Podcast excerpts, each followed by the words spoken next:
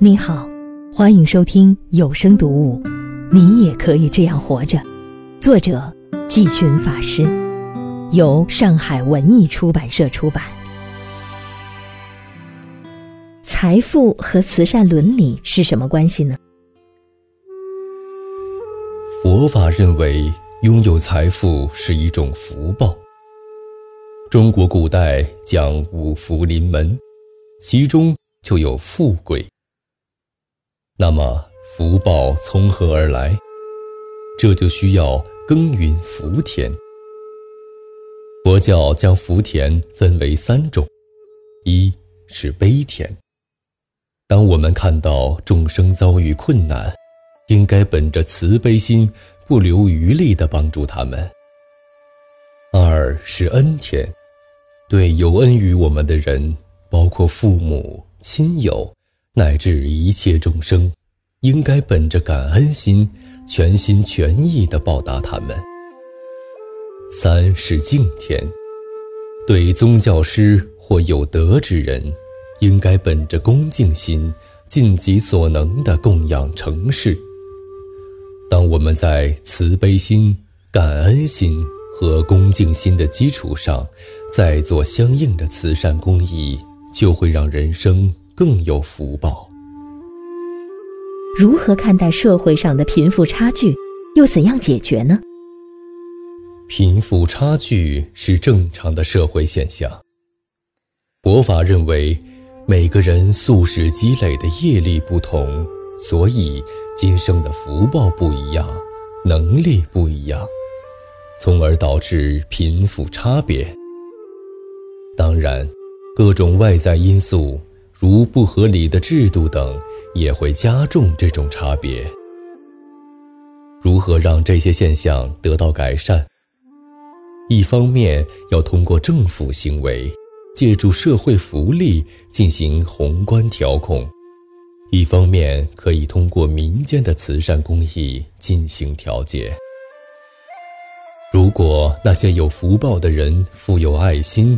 愿意把财富回馈社会、兼济天下，就可以减少贫富差距，减少因此产生的社会矛盾和冲突。总之，让施者更有爱心，让受者心怀感恩，我们的社会就会因为这种爱和感恩更加和谐。对社会大众来说。践行慈善能获得什么？如果做公益，对个人的事业及发展有帮助吗？慈善属于慈悲心的修行。从个人成长来说，通过践行慈善，我们的爱心会随之增长，人格会得到提升。当你拥有慈悲心，生命就会越来越健康。也会越来越有福报。而从社会效益来说，通过践行慈善、广结善缘，将得到社会的认可与尊重，也有助于事业发展。所以说，践行慈善就像不断投资，可以让福报可持续增长。现在各个慈善团体获得的捐款。和社会上巨大的经济增长相比，还是差得很远。如何看待这种财多善少的现象呢？中国传统的儒家文化是以家族利益为中心，家族观念很强，但缺少造福社会的观念。很多人拥有金钱后，往往只是想到传给子孙后代。事实上，每个家庭乃至每个人都是社会的一部分。尤其在今天这种全球化的时代，我们根本无法切割和社会大众的关系。可以说，离开各行各业大众提供的帮助，我们几乎无法正常生活。佛教提倡报四重恩。一个人生存在世间，除父母的恩情之外，还有三宝恩、国土恩、众生恩。大乘佛教特别强调慈悲和利他，有助于大家从更广阔的视野来看待自己和他人的关系，培养感恩心，培养慈善公益的观念。佛教说要淡泊名利，但今天的社会如此复杂，哪怕做慈善，也可能沦为名利场。不知您对此有什么看法？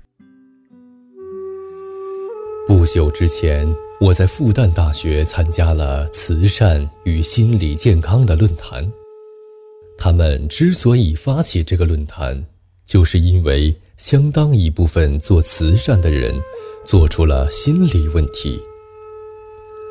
为什么会这样？因为当初做慈善的立足点就有问题，更看重一种外在结果。或是期待受助者有所回应，或是希望社会给予认可。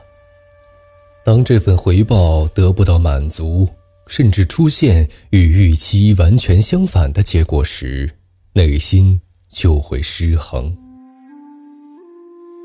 讲座中，我主要围绕两个问题探讨慈善与心理健康：一，慈善的本质。是什么？二，慈善的核心价值是什么？慈善是一种慈悲的道德，其本质就是慈悲大爱。所以，佛教的善行是以慈悲为基础，基督教的善行是以博爱为基础。只有建立于慈悲大爱的慈善，才不会有任何的功利。也不会期待任何回报，这才是真正的慈善。